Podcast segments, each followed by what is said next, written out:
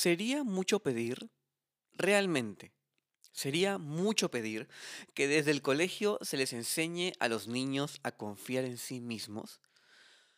¿Cuántos dolores de cabeza nos hubiésemos ahorrado si cuando niños se nos hubiera hablado de la tolerancia a la frustración, del autoconcepto, de la autoimagen, del valor intrínseco que existe en nosotros solo por el hecho de existir? Realmente nos hubiéramos ahorrado un montón de dolores de cabeza. Y, por ejemplo, de cuántos otros temas más que hoy por hoy serían un excelente complemento a la vorágine que vivimos en nuestra mente y con nosotros mismos. Creo que a veces, ya cuando adolescentes o adultos, nos aferramos con uñas y dientes a lidiar sanamente con nuestro día a día, intentando que la ola de pensamientos no nos sabotee los objetivos que nos hemos trazado, y buscando no olvidar por qué los elegimos y si tenemos todo aquello que nos va a servir para lograrlos. Quiero que te detengas un segundo y que pienses. ¿Te enseñaron a confiar en ti? ¿Alguien te dijo cómo hacerlo o por qué hacerlo o cuál es el camino para lograrlo? A mí, particularmente, nadie me dijo cómo confiar en mí.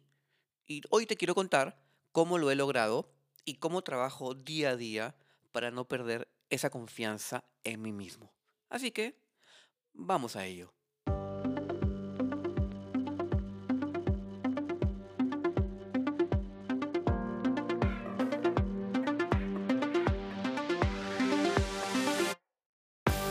¿En algún momento de tu vida te has detenido a pensar si las cosas pueden ser distintas? ¿Te has detenido a buscar nuevas opciones y ver la manera de recorrer nuevos caminos? ¿Qué tal si lo haces en este momento?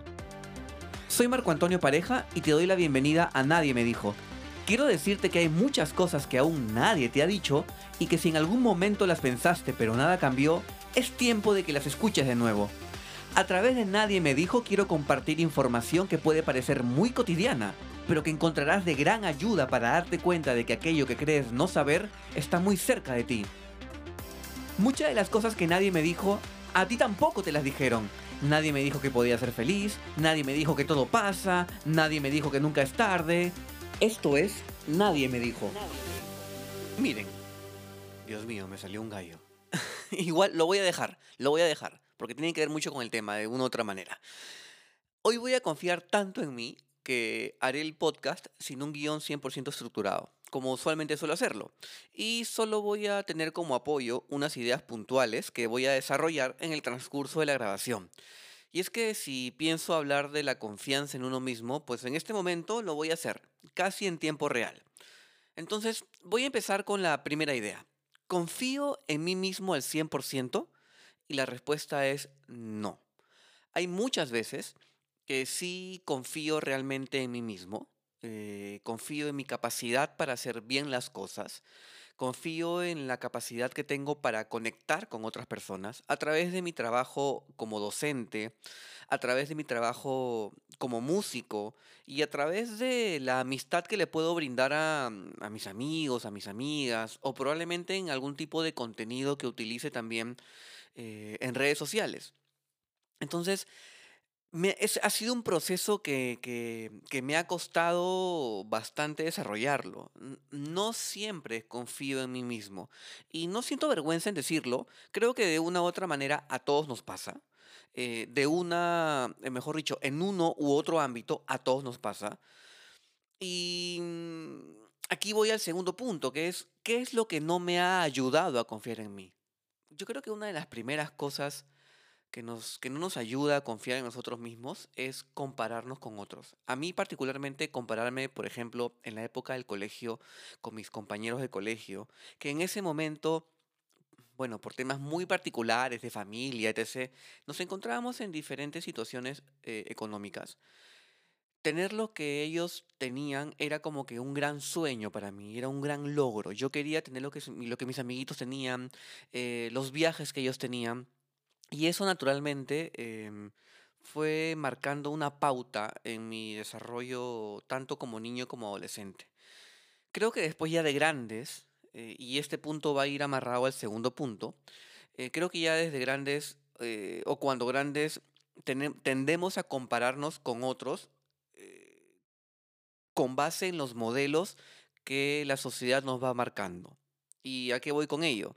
Usualmente, en la educación común, nos dicen que, por ejemplo, a cierta edad tenemos que haber logrado eh, algo en particular académicamente, profesionalmente, eh, en la figura o modelo o idea que se tiene de familia, ¿no? Habernos casado, tener, un, tener hijos.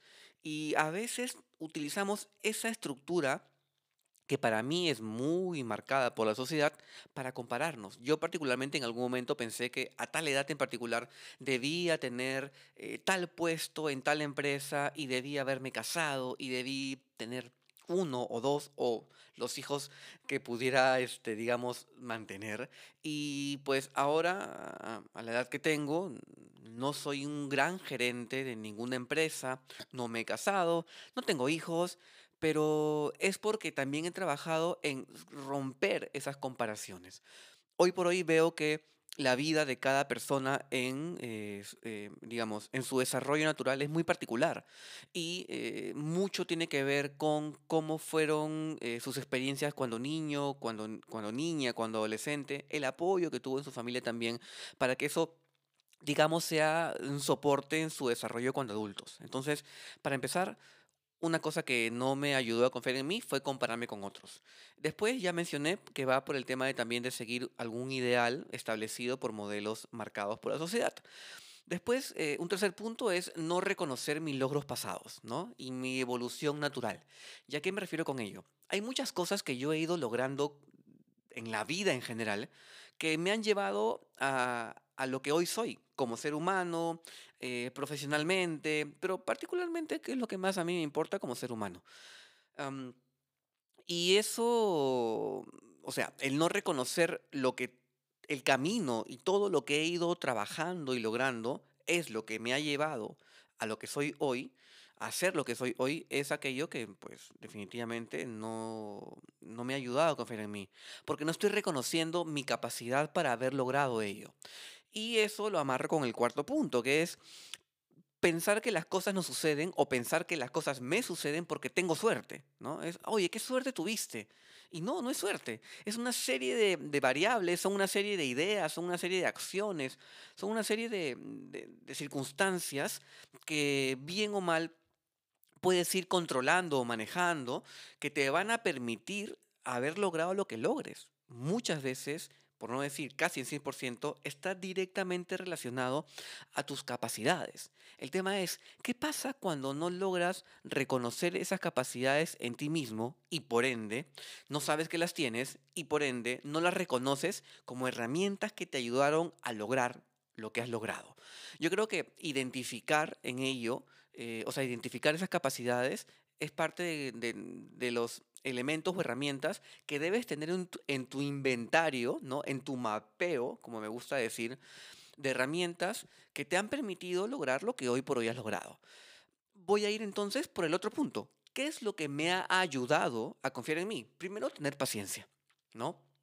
Entender que mi, ritmo de vida em, y todo lo que he ido logrando en el transcurso de mi vida responde a mí mismo, no responde, como decía hace unos minutos, a otros modelos y a otras personas. Eh, mi ritmo y mi forma de desenvolverme es muy particular en mí. Y hay cosas que van a demorar em, de distinta manera el poder desarrollarse. Entonces, la paciencia es un factor principal. Entender también, como segundo punto, que hay factores que no dependen de mí hay, cosas que sí puedo hacer, que están directamente relacionados a mi capacidad de resolución, pero hay cosas que escapan, que escapan por completo de mi control. Em, ¿Qué pueda pasar con el gobierno? Hoy por hoy que aquí en Perú estamos eh, a, puertas de, elegir a nuestro próximo presidente. Eh, no sé, el clima, los mercados, la, la, economía mundial. Hay muchos factores, hoy por hoy también obviamente el tema del COVID, que hacen que los planes que en algún momento me tracé se vean mermados, ¿no? se vean afectados. Y, eso también tiene que ver mucho con la paciencia. En tercer punto, respecto a lo que me ha ayudado a confiar en mí, eh, tener plena conciencia que lo que hoy me pasa no se va a mantener a lo largo del tiempo. O sea, lo que hoy me sucede no va, no va a durar hasta dentro de 5 o 10 años. Es un tema muy coyuntural y particular al hoy.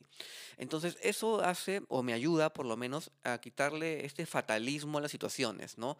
Creer que en hoy, por ejemplo, no estoy grabando en este episodio eh, eh, jueves 20 de mayo y se va a reproducir mañana viernes 21 que lo que hoy me sucede va a durar viernes, sábado, domingo, dos meses, tres meses, cuatro meses, y no, va a durar Em, hoy y probablemente mañana o probablemente más allá de ello, pero va a terminar ese proceso. Entonces, lo que hoy te sucede no va a ser eterno. Y eso es un tema que también te va a ayudar a confiar en ti. Porque lo que hoy probablemente no te ha ayudado a lograr el objetivo que tienes, no significa que sea lo mismo de aquí al, corto o mediano plazo. Puedes ir desarrollando esas capacidades y herramientas de las cuales te hablé para poder obtener los objetivos o las metas que te has trazado. Y por último, eh, vuelvo al tema del mapeo, ¿no? Validar en qué soy bueno viendo el resultado de esa validación. En pocas palabras, viendo el impacto de mis acciones en mi vida y en mi entorno. A mí la docencia, eh, la música, y ahora que estoy con el tema del podcast, me ha ayudado muchísimo a validar que realmente tengo capacidades, que tengo ciertas características, que tengo cosas que, puedo compartir, que las comparto de una forma muy particular, a veces en modo sarcástico, a veces en modo muy técnico, pero que al final de cuentas tiene un resultado que es positivo para otras personas. Y eso hay que valorarlo. Y no lo digo que, o sea, porque ustedes lo valoren, sino que debo valorarlo yo en mí mismo, porque eso va a ayudar a poder confiar en mí. Entonces, a modo de resumen, ¿qué elementos te pueden ayudar a confiar en ti? Primero, hacer una validación de aquellos eh, factores eh, y herramientas y características que son muy particulares en ti, pero primero debes identificarlas. Hay un trabajo siempre introspectivo, ¿no? Eh, que te va a permitir reconocer todo aquello que has hecho y que sigues haciendo para seguir trascendiendo en tu propia vida. Entender que el impacto que tenemos en nuestra vida tiene obviamente una repercusión en la de otros. Y eso también tiene mucho que ver con relación a ir viendo cómo es que lo que hacemos va más allá de nuestro propio, de nuestra propio, mm, ¿cómo decirlo de alguna manera? De, de nuestra propia vida, ¿sí? Y por último, entender que el ritmo de vida de cada persona es muy particular lo que le sucede a tu amigo a tu amiga, los logros que tienen, son muy particulares, porque también responden a una necesidad, o mejor dicho, a una idea muy particular de lo que es el éxito. ¿no? confiar en uno mismo es un trabajo del día a día. Hoy por hoy hay muchas cosas en las cuales ya confío en mí que hace dos o tres años ni siquiera podía creer que era capaz de hacer. Entonces, paciencia, mucha paciencia, mucho trabajo en ti mismo, y siempre la introspección para poder reconocer aquello que nos ha ayudado y nos va a ayudar a seguir logrando cosas, tiene que ser tu primer arma a modo de ayuda en reconocer qué tienes para dar, qué tienes para darte y cómo con todo ello puedes construir el futuro que quieres para ti y para las personas que más quieres. Este podcast está disponible en Spotify, YouTube, Apple Podcast y Google Podcast. Compártelo con las personas que más quieres, les puede ser de mucha ayuda.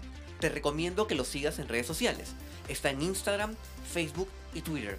Encontrarás más información que te será muy útil. Gracias por escuchar Nadie me dijo. Nadie me dijo.